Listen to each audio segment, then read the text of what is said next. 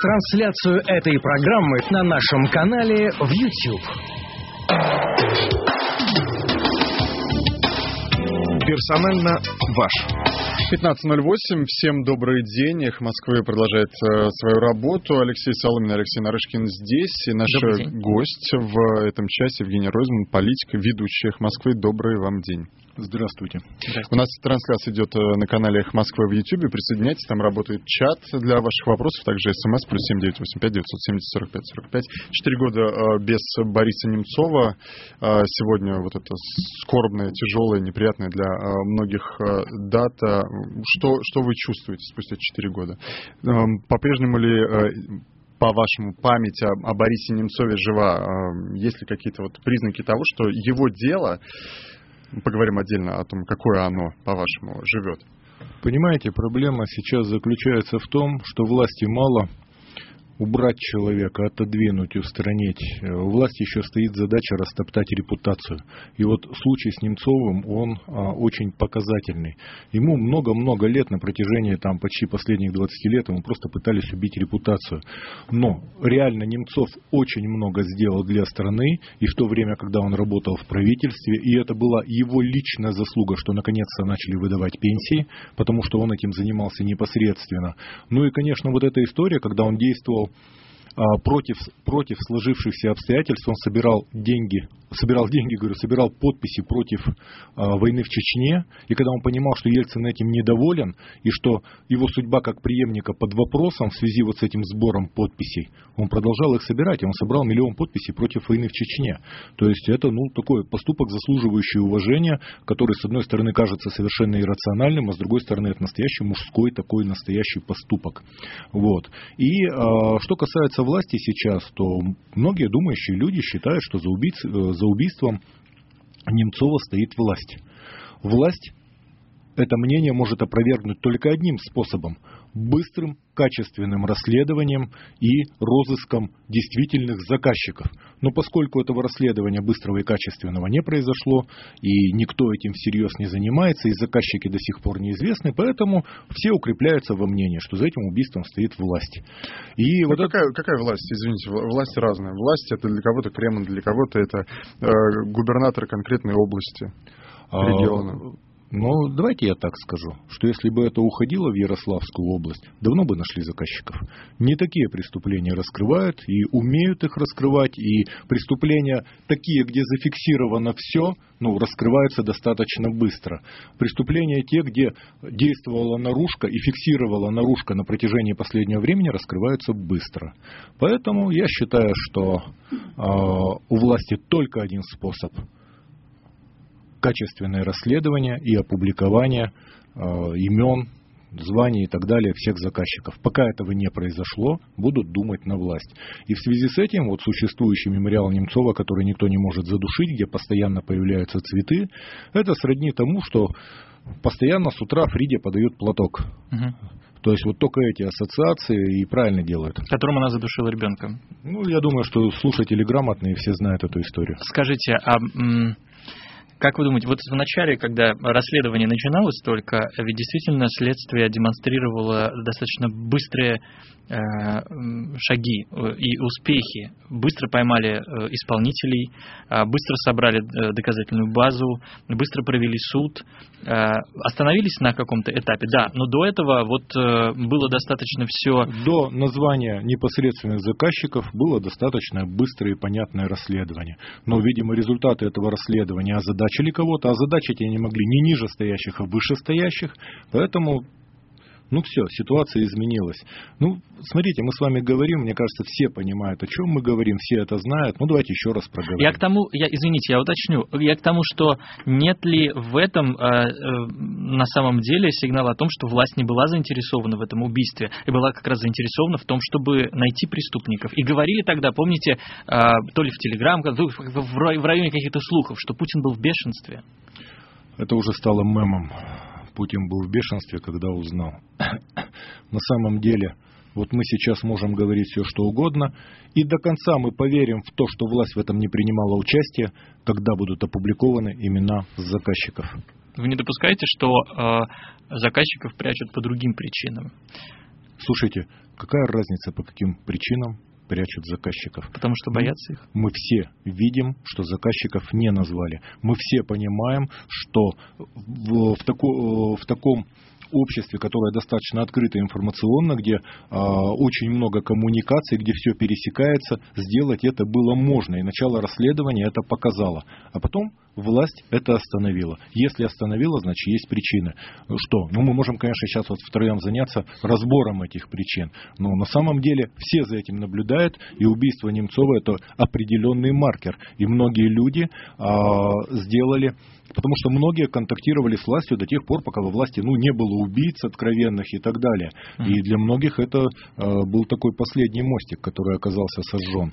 Поэтому э, власть единственное, что сейчас может сделать, это закончить расследование и опубликовать э, имена участников, заказчиков, и в этом случае подозрения с власти будут сняты, и все, кто плохо думал, вынуждены будут извиниться. В нашем эфире Евгений Ройзман. А вы скучаете по политику Бориса Немцова? Смотрите, я его знал лично. У меня э, были такие э, свои были отношения с ним, но я в любом случае относился к нему с уважением. Во-первых, достаточно, у него был высокий интеллектуальный уровень, он был настоящий кандидат наук, он был настоящий ученый, у него было порядка 60 публикаций серьезных. Это на фоне нынешнего кадрового кризиса, когда людей с восемью классами образования назначают губернаторами там, крупнейших областей, и когда мы видим, что происходит вообще с кадровой политикой, ну, Немцов-то это просто ну, какой-то запредельный космический уровень ну, по отношению к сегодняшним.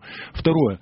Человек, который мог рисковать своей карьерой, чтобы отстаивать свою правоту, ну вот в случае с прекращением Чеченской войны, это уже достойно уважения. Вот. И я его в разных ситуациях наблюдал, и у нас единственное с ним такое было однажды расхождение, что он говорит, ты придешь к нам на Триумфальную э, площадь 31 декабря? Я говорю, нет, не приду. Он говорит, а почему? Я говорю, а зачем? Ну, я говорю, я приду, вот так вас троих уносят, но нас четверых унесут. А зачем? И мы с ним друг другу не смогли объяснить. Но есть бесполезные совершенно действия, которые приводят к одному и тому же. Можно, конечно, головой долбить а, ну, бетонную стену, когда-нибудь может что-нибудь раздолбиться, но не тот случай. Но я с ним попал в другую ситуацию. Он с Ольгой Романовой в свое время, когда у меня были там проблемы в Екатеринбурге, нас там сажали в тюрьму, они прилетели, целый день ходили по городу, собирали подписи в нашу защиту. А я в это время не мог, потому что у меня допросы были там, еще обыски были, и мы с ними даже не встретились. Но я не успел ему тогда лично сказать спасибо, и сейчас вот говорю в эфир на всю страну, что это был поступок достойный, и мне очень приятно, и меня это согревает, и там, где будет возможность, я отвечу, ну, тоже добром, ну, хотя бы после смерти, вот так вот. С вашей точки зрения, вот эта массовая поддержка сейчас, ну, э, то, что люди выходят на митинги, да, то, что до сих пор э, собирают мемориал, э, это ведь живые цветы, люди постоянно приносят, обновляют его, его разгоняют, его снова обновляют, снова ставят Смотрите, туда это, это, это следствие того, что э, это политик выдающийся, или это преступление настолько дерзкое и всех возмутившее? Здесь, во-первых, здесь, конечно же, все вместе, но это был достаточно молодой, сильный человек, которого убили только за его политические убеждения. Это знаковая совершенно история. И не просто так в других странах начали называть улицы, площади и скверы. То есть это тоже принципиальная позиция. А, и Немцов это человек, который не уезжал из страны, который здесь родился и вырос и желал своей стране только добра. И, конечно, это незаурядный человек, и, конечно, его любили. И еще раз повторю, власти мало сейчас убить человека власти надо еще растоптать репутацию. И вот то, что НТВ вылезли в последний момент, ну, даже говорить не хочу об этом. Ну. Евгений Ройзман, политик в студии радиостанции. А что, бы, что бы с оппозицией, по-вашему, э, было, если бы Немцов был жив? Мы в воскресном э, эфире с Гонопольским э, голосование проводили. Если бы Немцов был жив, стала бы она сильнее или развалилась бы из-за эгоизма ее членов? У нас голоса пополам разделились. Послушайте, ну, лидеров много. Лидеры умеют договариваться. Иногда в последний момент перестают договариваться. Но это зачастую эта ситуация, как в спорте. Ты, если бежишь в 100-метровку, ты не можешь с соперниками договариваться. Это э, совершенно обычная, нормальная история. Но, э, допустим, сразу скажу, наличие Немцова, э, оно сколько-то уводило, оно сколько-то уводило удар от Навального.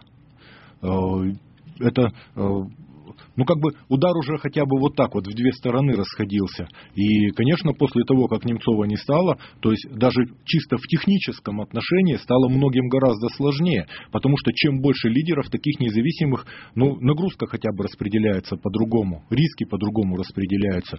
Ну и просто не стало хорошего человека. Ну что, о чем говорим? При Борисе Немцове э, была предпринята одна из самых серьезных попыток объединения оппозиции. Была создана партия Парнас с сопредседателями. Как вы думаете, сейчас из 2019 это кажется правильным поступком тогда? Послушайте, никто не знает, но все пытаются нащупать, власть оставляет все меньше и меньше э, места, ну, расстояния для маневра, и все пытаются нащупать хоть какую-то, хоть какую-то возможность действовать в легальном поле. Никто же не хочет уходить в подполье, потому что, ну, все равно, ну, мы живем в европейской стране, хотелось бы, чтобы она была таковая, и чтобы для политической активности оставалась легальная ниша. Но если сейчас, ну, представьте себе, митинги нельзя, пикеты нельзя, шествия нельзя, в Твиттере нельзя, в Фейсбуке нельзя, но это что они хотят сделать? Ну, понятно, что так, конечно, не перекроешь, вода дырочку найдет, э, все равно подстроится к этому, но если вы не хотите в легальном поле разговаривать с протестующими, с недовольными, но это все уйдет в нелегальное поле, ну, история же повторяется, по-другому не бывает. Вот. У меня ощущение, что вот шаги власти в данный момент, они такие совершенно сиюминутные, не стратегические, направленные на получение сиюминутных э, выгод. Но мне кажется... Или мы, решение проблем. Да, мыслить надо дальше. Юрий из Москвы спрашивает у вас, зачем это власти при ничтожном рейтинге политика? А, может, его убили, чтобы критиковать власть? Слушайте, ну, да не, я не буду комментировать. Что? Во-первых, про ничтожный рейтинг. У него нормальный совершенно рейтинг был. При том, что его шельмовала вся государственная машина, которая не прекращает это делать даже после его смерти. И эти конспирологические эти э, истории, что Немцова убили, чтобы... Как это говорили сразу после убийства, что Немцов стал сакральной жертвой. Ну, ну понятно, ну, нехуто говорить даже. Что. Мы же рассчитываем, что слушают разумные люди. Угу. Про Навального э, давайте поговорим. Э, обсуждается э, широко, ну, по крайней мере, в социальных сетях я видел обсуждение его статьи в Financial Times, где он говорит о том, что нынешние западные санкции, они хаотичные, и, в общем, надо принимать санкции новые и точные. Но при этом, несмотря на то, что он не предлагает ужесточать санкции против всей, всей страны, против населения, все равно Навального критикуют за то, что он, в общем, ведет себя не слишком как такой настоящий патриот. Не, не гоже, мол, ходить э, э, человеку, который претендовал когда-то на э, президентский пост и жаловаться какому-то там американскому дядьке. На самом, деле, то, это, здесь на самом деле это просто пытаются так подать. То, что он общается с журналистами, он делает совершенно правильно. Вопросы задают разные. О чем будет? На заднице, что ли, ездить? Он говорит то, что думает. И я бы это повернул вообще по-другому. В данном случае он заступается за свой электорат, потому что э, они своими санкциями зачастую бомбят Воронеж. И правильно, что э, те, которые, те, которые во власти, определенный круг, ну, есть замечательная русская пословица, и когда вот эти санкции обрушиваются, э, пока толстый сохнет, худой сдохнет. Это вот ровно тот самый случай, потому что санкции легли на нас на всех, но в стране есть там, ну, тысяча, может больше человек, у которых до сих пор все хорошо. А нас всех касается. И я полагаю, что Навальный, возможно, это имел в виду. Но я хочу сказать про санкции следующее. Это медленная удавка. Санкции реально сейчас, они очень тяжелые, и секторальные тяжелые, и общие тяжелые. Это э, реальная удавка, которая продолжает затягиваться. А, мало того, задекларировали вслух уже несколько раз, что санкции введены в связи с аннексией Крыма и э, с нашим участием э, в военных действиях на востоке Украины. Все. Это посыл. Посыл всем. Да, санкции могут быть сняты, но только в том случае, если уходим из Украины, уходим из Крыма. Это посыл всем. Поэтому санкции не обрушивающие. Обрушивающие санкции, отключение от Свифта моментально. И просто эмбарго на поставки нефти. Все. Вот эти санкции подействуют моментально. Но этого же не делают. Они знают все способы, как это остановить, как это обрушить. Они этого не делают. Следовательно, санкции это подталкивание, приглашение и подталкивание, и настойчивое подталкивание и склонение к диалогу. Ну, как я это вижу. Но реально надо понимать, что пусть они не яркие такие, не эффектные, но санкции очень тяжелые. Последнее то, что сейчас США собираются вводить, они накладывают ограничения на работе с госдолгом России, то есть, по сути, взаймы перестают давать. Короткие деньги прекратились уже давно, взвыл уже весь бизнес. Ну и последнее, что они отрубают от технологий, отключают от технологий по работе со сжиженным газом. То есть, с работы с добычей нефти на шельфе уже отключили, сейчас по, по газу, и это на самом деле это очень чувствительные санкции. Они просто плавно именно так такая удавка. Зато у нас скоро будет э, но, суверенный интернет. Да, но касается, в первую очередь, конечно, касается частников, потому что вот эти санкции это повод а, усилить поддержку госкомпаний, госкорпораций, попавших под, под, под эти санкции, а частному-то бизнесу, среднему бизнесу никто не помогает. И все больше отходит государству, то есть пытаются использовать эту ситуацию, но, еще раз скажу, санкции история тяжелая, и начинается отставание технологическое. Но если коротко, я попытаюсь охарактеризовать вообще, что такое санкции. Вот представь себе, у тебя буйный сосед. Он там разминается, тренируется, у него там оружие всякое.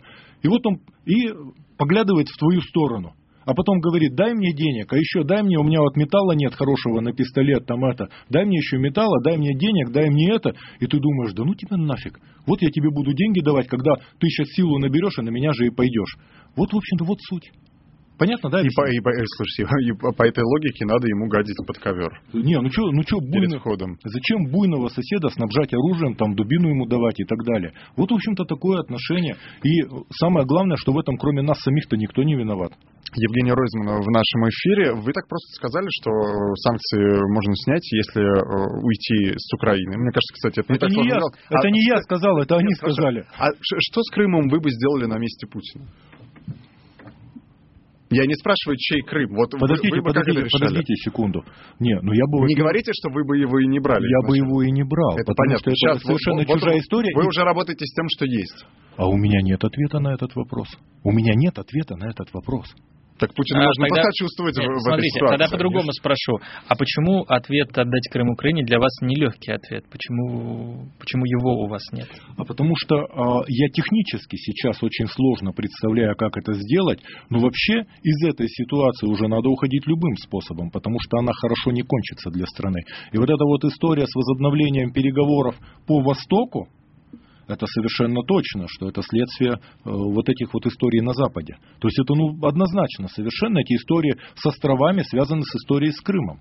То есть, ну, они так, э, ну, опосредованно, но они связаны. Больше вам скажу, и следующая будет история. То есть, развязали вот тот самый мешочек, вот сделали то, чего нельзя было делать. То есть, это, знаете, как говорят, хуже, чем преступление, это ошибка. Евгений Ройзман, э, эфир радио «Эхо Москвы», Алексей Соломин, Алексей Нарышкин, программа «Персонально ваш». А как вы думаете, Слушайте, можно... Подождите секунду, нормально? Нормально, они взяли, а вы хотите, чтобы я выход нашел теперь? А так всегда происходит, и в любой политике приходит президент на смену предыдущему и должен разгребать его проблемы. Вот поэтому никогда в жизни я не буду баллотироваться и даже мечтать об этом. И президент России, и премьер – это те люди, которым я никогда в жизни не завидовал. Евгений, а, а может в этом и проблема, может в этом и проблема, что э, нет нормальных людей, которые хотели хотели бы стать, хотели бы стать президентом. И в итоге мы все оказываемся у разбитого корыта. Никто не хочет заниматься ни политической борьбой, ни потом принимать ответственные решения. Поэтому, Объяс... поэтому и Путин 20 лет объясню, сидит, потому что он не видит резервов. Объясню, почему происходит. Вот эта вот политика власти страны, вот эти вот нечестные выборы, вот эти рокировки там, где друг другу стул караулят, они приводят к тому, что самая активная часть населения просто откатывается на обочину и перестает участвовать в политической жизни. И смотрит с обочины, что происходит, как-то комментирует, а участвовать в этом не хочет, потому что я этого не хотел, я за это не голосовал. И вот мы сейчас сидим с вами с обочины это все комментируем. А можно ли просить э, э санкции или признавать эффективность санкций э, в России и быть патриотом пример, при этом?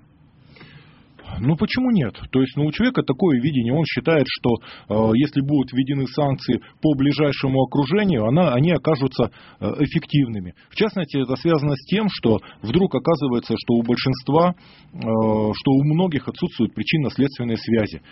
Я, ко мне пришел парень на прием из бизнеса, серьезно, я говорю, что у тебя? Он говорит, продажи падают, задушили со всех сторон, тяжело, бизнес рушится, одно мне нравится, внешняя политика, вообще класс, ништяк, вообще здорово. Ну нормально, ну что, ну как, как разговаривать? А как это он же, он же не один такой. Почему это происходит? Ну потому и происходит, что, ну телевизор смотрят. Ну, они, люди же не дураки, э, люди же Я не, надеюсь. не под гипнозом. Они же Нет, тоже, люди, наверное, послушайте, люди под гипнозом. Ну, давайте называть вещи своими именами. Люди под гипнозом. И они смотрят, что жить все хуже, но внешняя политика им нравится. Левада-центр опрос провели. 60% россиян обеспокоены ростом цен, бедность 40% э, беспокоится... 41. 40, 41. а, это, в принципе, 41% беспокоится насчет э, коррупции, причем это это максимум впервые за... такие цифры, да. да. Это Это, мол- это чья, чья заслуга э, в вопросе с коррупцией? Да не, ну я думаю, что это, конечно, последнее расследование Навального. А, Конечно, фильм «Он вам не Димон» и то, что его сейчас а, возбудили уголовное дело за нежелание убрать этот фильм, а, это, конечно, даст возможности, а, это новый толчок, потому что его снова начинают смотреть. Кто не смотрел, пытается разобраться, а что такого в этом фильме. Ну, это эффект Стрейзенд, это его знают все. Потом, очень качественное было расследование Навального по Золотову, по Росгвардии. Это было настолько качественное расследование, оно было очень простое, наглядное, и вот это было то расследование, на которое, на которое необходимо отвечать. Вот промолчать здесь нельзя. Золотов ответил. Ну, Как ну, мог. Ну, понятно, как мог. Да, расследование по Северному Кавказу, оно тоже очень мощное. И поэтому я думаю, что подряд все больше и больше людей информацию черпают в интернете. А, Электронные СМИ, а, интернет-СМИ обогнали печатные где-то в 2013 году. Коррупционеров не стали разве чаще ловить? Ну, Мне кажется, неправильно говорить, что совсем государство Я, знаете что, это немножечко другой эффект. Вот с этой историей с Арашуковым все думали, Ну, например. все думали, что оно сработает так, что власть борется с коррупцией, а в результате появилось много вопросов. Подождите минуточку, вы же про него давно знали. Все это происходило на ваших глазах. Вы его шестью классами образования возвысили вот до этого, и вдруг сейчас зашевелились. А раньше-то вы где были? И это основной вопрос. То есть, и все понимают, что это не, не просто какой-то лейтенант возбудил уголовное дело, наткнулся, и оно стало обрастать. А все понимают, что это какая-то политическая история. Поэтому неубедительно. Я думаю, что расследования вот эти, которые пошли по сетям, ну, люди начинают потихонечку видеть. Вы мне не дали немножко договорить. Я думаю, что сейчас а, интернет-СМИ потихонечку, потихонечку будут выходить в уровень с телевизором, во всяком случае, в больших городах точно. Мы сделаем перерыв сейчас для новостей и, рекламы в студии «Эхо Москвы», программ, э, программе «Персонально ваш» Евгений Ройзман, политик, Алексей Нарышкин, Алексей Соломин ведут эфир. Никуда не уходите. Персонально ваш.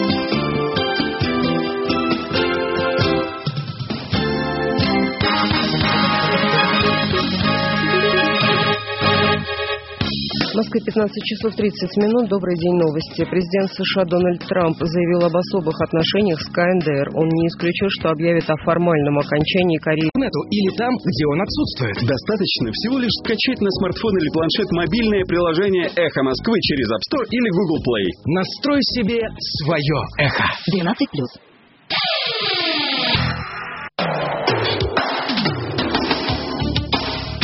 Персонально ваш. Э, 15.33 продолжается программа «Персонально ваш в эфире» радиостанции «Эхо Москвы». Евгений Ройзман в студии, Алексей Соломин, Алексей Нарышкин, ведущие эфиры. Я напоминаю, что вы нас можете не только слушать по радио, но и смотреть в прямой трансляции э, на канале э, «Эхо Москвы» в YouTube. И там же задавать вопросы в чате или, ставить, или комментировать эфир, или ставить лайки или дизлайки. А, Дело в том, что э, еще я хотел сделать два анонса очень важных. Э, Дилетантские чтения для тех, кто интересуется. Евгений вот э, даже вел как-то их э, в разных городах вел, да. э, России. Дело в том, что 28 февраля в Петербурге, в Гельвеции, состоятся дилетантские чтения с участием Виктора Ерофеева, а, посвященные Че Геваре. Это тема последнего номера «Дилетанта». А 1 марта в Москве, в Государственном историческом музее, э, состоятся дилетантские чтения э, тоже с Виктором Ерофеевым и тоже посвященные Че Геваре, но в столице уже. И 17 марта в Мюнхене будут Алексей Венедиктов и Виталий Дымарский. Прямо в описании э, сегодняшних э, эфиров дневных э, дневного разворота, например, вы сможете найти ссылки на, э, на более полную информацию, как э, найти билеты, если вам это будет э, интересным. И сегодня в 18 часов «Дай Дудя» с Алексеем Венедиктовым. Обязательно приходите, эта передача в эфире радио не будет, только для тех, кто смотрит нас в YouTube. Я добавлю, дилетант последний очень сильный, а, очень Че Гевару. мощная, да, очень мощная статья про Че Гевару, потому что показан механизм, как человек, ну ну, в общем-то, совершенно непонятный человек с садистскими наклонностями, который умудрился еще успеть и проявить, вдруг стал таким брендом для всех леваков.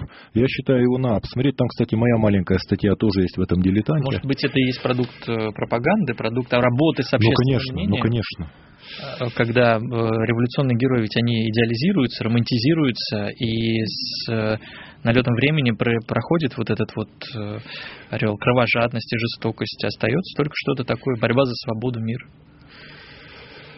Нет? Ничего не скажу. Как вы относитесь к французской революции, например?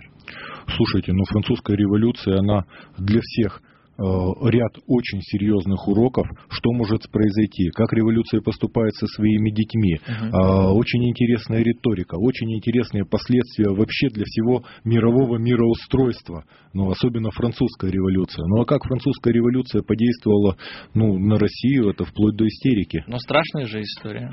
Страшная, Не, жестокая. история, исто- история очень серьезная. История очень серьезная. И э, я считаю, что власть должна изучать и смотреть, делать все возможное, чтобы устранять все причины вот уже такого бунта. И уже хотя бы поэтому надо давать возможность людям легально и спокойно протестовать и мониторить протест и решать проблемы. И э, потому что получается, что те, которые люди выходят на протест, власть вместо того, чтобы решать проблему, из-за которой возник протест, она начинает решать вопрос с протестующими. Это тупиковый ход, и вот эти вещи в конце концов мировой истории приводили к революциям.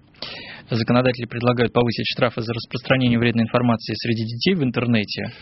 С вашей точки зрения, э, ну, с одной стороны, это дети, и действительно должны быть области, которые контролируются, да? Слушайте, ну пусть они тогда, пусть они тогда мониторят ситуацию, что там детям, кто за гаражами рассказывает, ну, сверстники. А, Я считаю, что это законодательный запретительский зуд, и э, я считаю, что это такой интересный такой диагноз даже. Это когда-нибудь потом будут диссертации писать. Ну, смотрите, разве вот э, эти группы смерти или информация о распространении наркотиков э, не должны, э, они, ну, государство тут не должно Смотрите, разве? разные истории. Вот когда идет торговля наркотиками через интернет, я считаю, что руки у силовиков должны быть развязаны. Но многие из них уже умеют работать. Но там сложно, потому что а, есть целенаправленно глушат определенные э, сайты, они уходят в Darknet.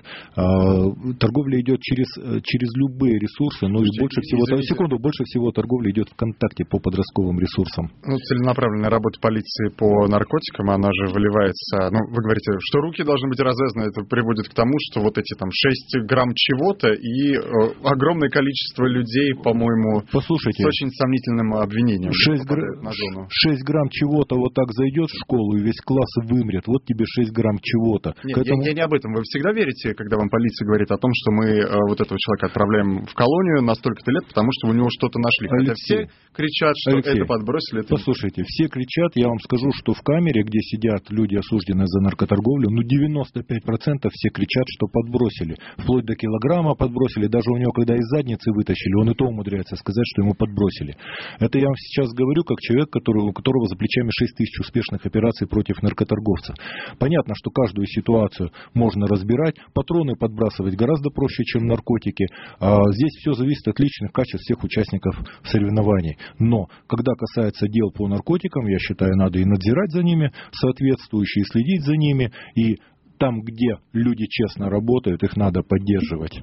Ну, вы ключевую вещь сказали. Надо развязывать э, в этом смысле силовикам руки. А у них нормально развязано, они умеют работать с этим. Другое дело, что они не могут там где-то с Даркнетом не могут работать, где-то с Телеграмом сложнее. Но торговля идет в основном ВКонтакте. Умеют отслеживать... Вы сами переходите на следующую Умеет- тему. Значит, можно развязывать руки еще для борьбы с интернетом в целом, закрывать сайты. Послушайте, стоп, стоп, тогда нас почтовыми голубями точно так же, э, ну, развязывать руки и со всем остальным. Э, Везде, где торгуют наркотиками, я считаю, надо, ну, пристально и стараться работать и отсекать. Это не мысли преступления. Мы сейчас, все, что мы сейчас говорим, мы подразумеваем мысли преступления.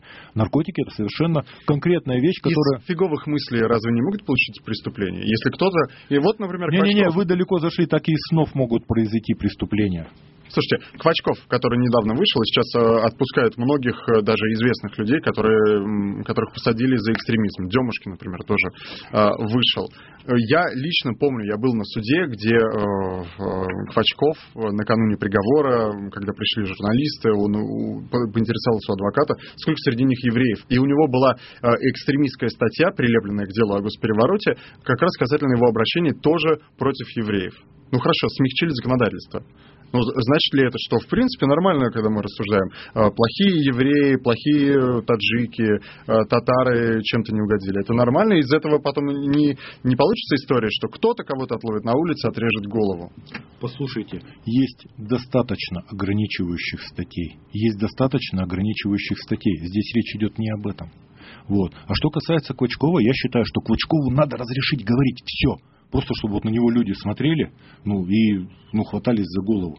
Он как только начинает говорить, все сразу встает на свои места.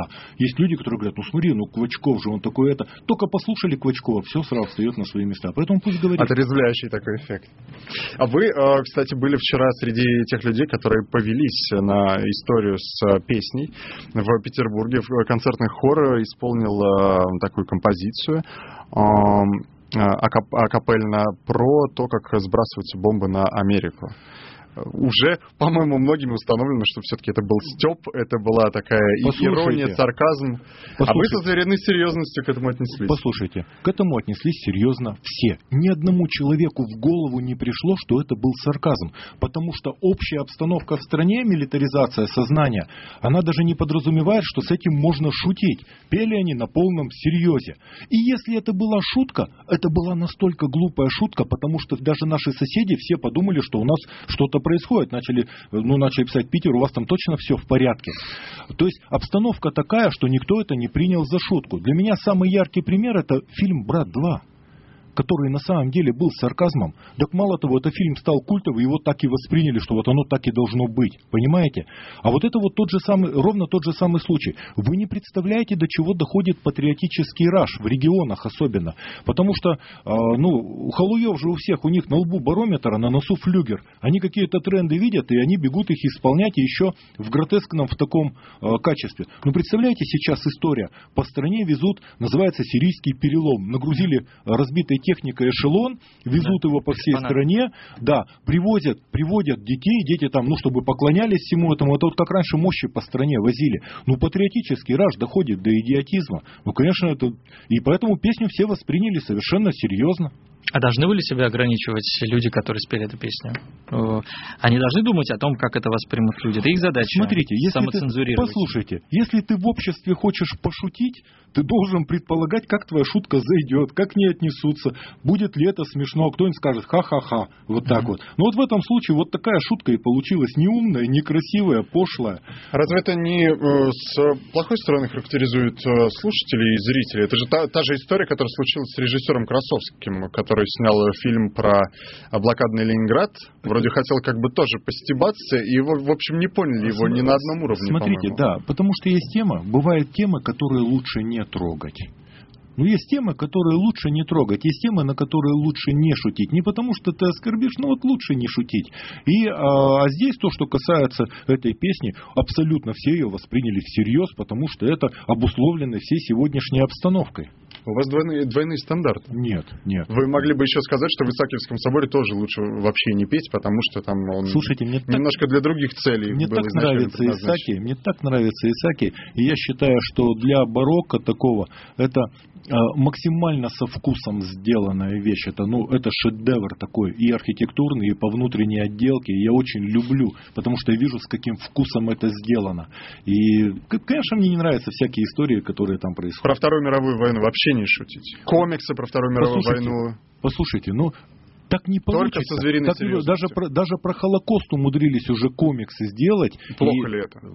Я не знаю, если это воспринимается нормально, почему нет? Как люди воспримут? Но э, юмор это вещь такая очень тонкая. Или у тебя получилось, или не получилось, или все засмеялись, или все у виска покрутили. Ровно тот случай. Тут видите, какая история. Э, про комикс, э, о комиксе о Холокосте. Это всем печально известный комикс э, Маус, который сразу же вздул вздумали запрещать, давить, выкидывать отовсюду, потому что, а, это комикс, потому что, б, про Холокост, и потому что со свастикой на обложке. На выходе оказывается безобидная, совершенно очень э, трогательная история, рассказанная действительно в формате комикса. И непонятно, почему люди так взъелись, почему люди в, таким, в такой раш впали, пытаясь это все затоптать. Вот тут мне тоже кажется, что нужно сначала погрузиться в э, то, что пытались люди сделать и что сказать, прежде чем э, выносить какие-то суждения. Там можно шутить. Вот смотри, шутить. включаю песню, а капелла замечательно стараются, выпучив глаза, поют э, про, про ядерный удар по городу Вашингтону. Ну как, ну еще раз посмотрел, еще раз посмотрел. Зрелище абсолютно мерзкое, потому что у тебя ни на одну секунду в нынешнем контексте происходящего мысли не возникнет, что это сарказм. Ну просто в голову То не это придет. неуместно просто. Ну, на мой взгляд, неуместно, потому что, во всяком случае, соседи это воспринимают, как будто мы разминаемся. После того, как президент мультики показывал, и ему аплодировали. После того, как э, я смотрел, э, не смотрел, а слушал, получилось в машине э, вторую часть послания, ну, как только что-то прозвучит там, что мы соседям покажем, там сразу аплодисменты в зале. Но обстановка такая. И в этой обстановке шутить на эту тему, ну, хотя бы сказали, шутка. Ну, может быть, когда угрожают, это лучше, чем когда делают. И обычно говорят, что тот, кто много говорит, как раз мало совершает действий. Вот давайте понадеемся, что это так. Да. Слушай, по, по, про темы, на которые нельзя шутить, я так понимаю, вы э, с пониманием, наверное, относитесь и к Хабибу Нурмагомедову, который увидел спектакль, э, поставленный в Махачкале. Там, значит, обнаженная девушка. Один кадр был у него в Инстаграме. Обнаженная девушка на сцене подползает к актеру, там некое действие происходит. Нурмагомедов с огромной, с многомиллионной аудиторией своих подписчиков, фанатов начинает возмущаться. Как это? Порнуха? Как это допустили? Куда смотрит Минкульт? И говорит даже про, про массовые акции. Вы что, хотите, чтобы люди вышли на улицу? Скажите, пожалуйста, как вы считаете, э, он посмотрел этот спектакль? Думаю, нет. Я так понял, что он посмотрел его. Все-таки посмотрел? Да. Вот. Но я этот спектакль не смотрел, поэтому мне сказать сложно. Но в ответ я могу сказать, что очень много людей абсолютно недопустимым считают бои без правил. Мало того, очень много людей, для которых это зрелище просто мерзко и отвратительно. Причем много разумных людей. Я встречал таких, ну, среди боксеров, среди людей, которые занимались, ну, борьбой. Они это считают мерзким. Вот. Поэтому, ну, у каждого одному нравится одно, а другому нравится другое. Песков говорит, что надо учитывать национальные традиции. Э, слушайте, национальную традицию надо учитывать. То есть, То есть Дагестан у нас э, То есть, цели... без, без постановок, где, не знаю, там, намек на грудь э, или Послушайте, на что-то во-первых, во-первых, э, надо учитывать, потому что целее будет. Mm-hmm. Вот. Это а, странный подход. Подождите, да. ну мы какое-то цивилизованное не, не, не, государство, не, а вы что, не вы хотите, вы, Подождите секунду, вы хотите что, общественное мнение Дагестана переломить или что? Не, можно на это потратить остаток жизни и заниматься этим. Вот. Но с другой стороны, все равно все народы потихонечку интегрируются, прогресс идет вперед. Когда-то, может быть, будут спокойно относиться, может быть, по-другому. Мы видим Иран, где в свое время, в 60-е годы, совершенно нормально женщины ходили без хиджабов, и то есть не было такого влияния религии на жизнь Ирана. Иран поднимался и процветал, и вдруг так. ситуация разом поменялась, и они вернулись. Поэтому Просто Увидим. странно, э, в таком случае странно делать э, разницу между, э, условно, Дагестаном, который, ну, свои национальные традиции, не надо на них влиять, и шаманами, которые, против которых надо возбуждать уголовное дело за то, что они сожгли верблюдов. Не, на них не возбудили пока уголовное дело. Прокуратура просит. Но, с шама, но с шаманами ситуация не просто идиотская, а более чем идиотская. Но, во-первых, жалко верблюдов. Конечно. Ну, мало ли что происходит в России, причем здесь верблюды. Ну, ну кстати, причем, причем здесь шаманы тоже. Вот. Не, можно, конечно, камлать там и плясать с бубнами сколько угодно, но там ради благой цели все. Ну, кстати, слушайте, возвращаясь... Ну, подождите, ну верблюдов жалко на самом деле. Ну, ну у нас есть... Их же не живых там. И что, и от этого легче? Ну, да, полегче так, то, что не живых, а зачем? Может, а, они больные были. У нас, э, ну, давайте сейчас... Слушай, извини, я, я просто из Дагестана в соседнюю э, республику. То есть э, про э, то, что надо учитывать национальные какие-то традиции, это та же история, что, например, в Чечне, где, как известно, геев нет. Это то же самое. Слушайте, можно... Не, не может быть, говорят нам все подряд. Послушайте, можно, можно вообще ничего не учитывать. Но были и такие периоды в истории, когда не учитывали ничего вообще. Можно просто вежливо к этому относиться и все-таки учитывать какие-то особенности понимаете. А эта история э, про геев в Чечне э, я могу судить только по публикациям. И, ну, есть вещи, которые просто ужасают. Ну, конечно, они могут отстаивать сколько угодно, но существует какая-то мировая ну, Вот смотрите, Евгений Вадимович, вам э, нормально, как э, цивилизованному человеку, вы, вы смотрите э, из Екатеринбурга, из Москвы на э, Северный Кавказ, я не пытаюсь разжигать, и понимаете, что в одной республике запрещают спектакль, потому что э, там показали что-то, что в Москве бы вполне прокатило, а в другой республике говорят, геи, не может быть геев. Не может быть геев в принципе у нас. И это все одна страна. Вы же не сидите, не восхищаетесь, как это здорово, какие мы тут все пестрые. Я, э, мы на самом деле пестрые, мы разные, и это надо понимать. А, и э, ну, любая империя это в первую очередь унификация. Ну, то, что называют ГОСТами. Uh-huh. ГОСТы имели всякое проявление. Допустим, ты во Владивостоке какие пятиэтажки видишь, ты их видишь такие же и в Калининграде. Вот. Поэтому на скрепа наша. На самом деле, на самом деле, главное, чтобы это не переходило какие-то границы, чтобы эта борьба не становилась для кого-то самоцелью, ну и чтобы не убивали людей.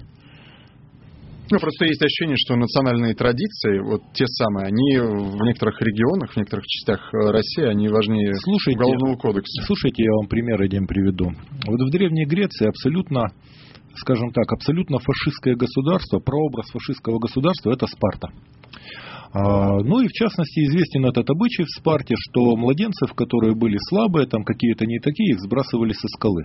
Но вот, допустим, если бы Гомер родился в Спарте, но он слепой был, его бы первого сбросили, Демосфена бы второго сбросили, ну и многих-многих еще других. Поэтому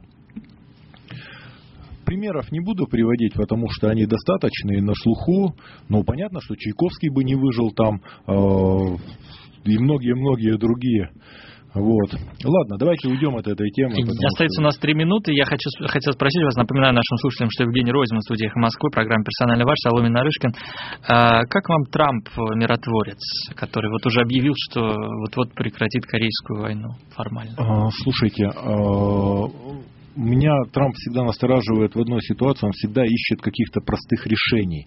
И, а, судя по всему, если бы эти простые решения были, то их бы нашли еще за сто лет до Трампа. И если их за сто лет не дошли, не нашли, ну, значит, скорее всего, Трамп не особо разобрался, что из-за чего происходит. Посмотрим. Если у него получится эта история с Северной Кореей, а, и он, конечно, он тогда войдет, ну, во все аналы войдет, и памятник ему поставят, и дай бог, чтобы получилось. Посмотрим, все увидим.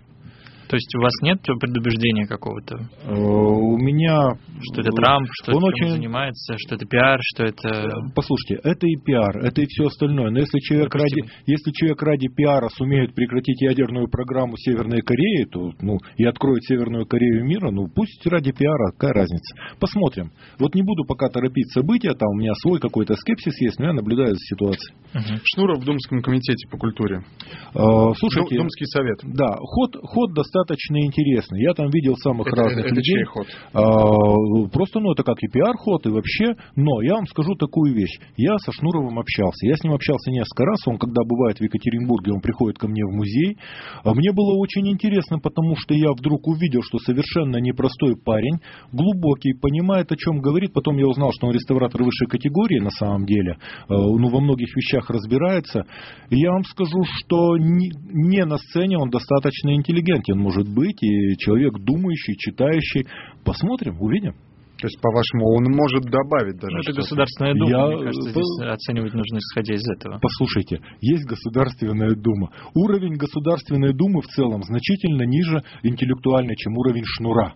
Шнур подтянет всю Думу к своему уровню? Ну, я считаю, что будет неплохо. Евгений Ройзман сегодня был гостем программы «Персонально ваш». Вы сможете посмотреть и послушать эфиры в записи на сайте «Эхо Москвы» или YouTube-канале «Эхо Москвы». Алексей Соломин, Алексей Нарышкин провели этот эфир. Я напоминаю, что для интересующихся дилетантскими чтениями совсем скоро мы можем вас порадовать. 28 февраля в Петербурге в Гельвеции, 1 марта в Москве в Государственном историческом музее Виктор Ерофеев а, будет в дилетантских чтениях, посвященных Че Геваре. Мы на этом э, персонально ваш заканчиваем. Мы увидимся с Алексеем Нарышкиным и вами уже в эфире дневного разворота. Оставайтесь с нами. Удачи. Спасибо. Персонально ваш. Рекламно-информационная программа «Люди и деньги. Здравствуйте, у микрофона Татьяна Тимофеева. В сегодняшней программе об интересных выигрышах в лотерею. Люди и деньги. Знай себе цену. В ирландской деревне Нолл, графство Фингал, семья сорвала джекпот в лотерее и выиграла 153 миллиона фунтов стерлингов. Это более 13 миллиардов рублей. Победительница розыгрыша призналась, что услышала по новостям о том, что призером лотереи Евромиллионс стал житель Ирландии. Она успела узнать только последние три цифры. Далее цитата. «Когда я проверила остальные цифры выигрышного билета в интернете, я потеряла дар речи. И ей потребовалось продолжительное время, чтобы убедить всех домочадцев, что они правда выиграли. Ирландка подчеркнула, что будет рада разделить полученную сумму со своими детьми, внуками и будущими членами семьи. Интересно, что это не первый случай, когда ее семья стала призером лотереи. Несколько лет назад одна из сестер сорвала куш 600 тысяч ирландских фунтов. Это примерно около 50 миллионов рублей. Тогда родственница играла в National Lottery. Евромиллионс проводится в 9 странах. Максимальный приз 153 миллиона фунтов стерлингов разыгрывался три раза за всю историю лотереи. А теперь информация от наших партнеров.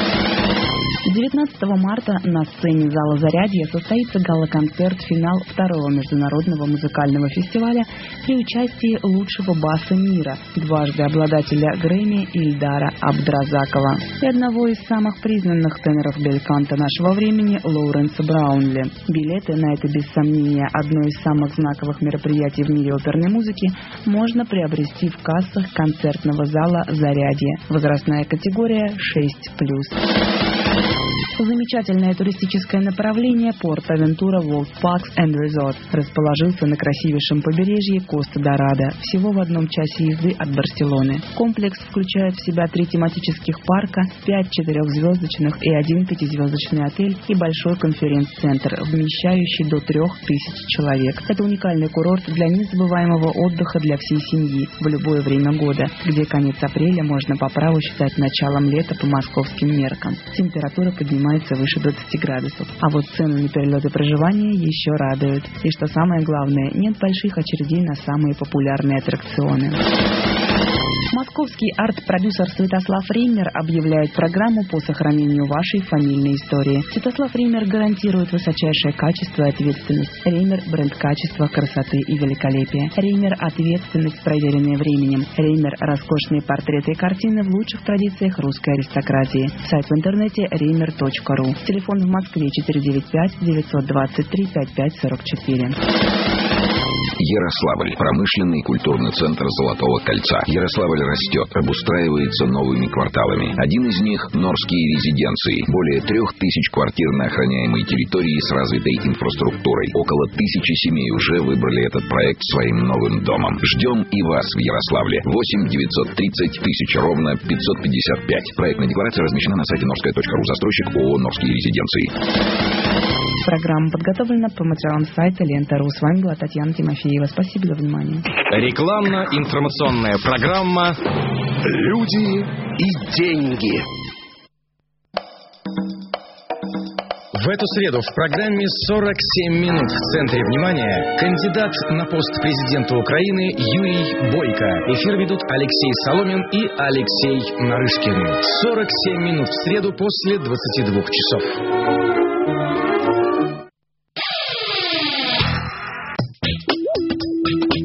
По-русски говоря... Хорошо, когда нас оценивают по достоинству. Хуже, когда приумножают наши успехи. Так недолго и зазнаться. Плохо, когда преуменьшают наши таланты. Самооценка страдает. О чем это? Приумножить значит увеличить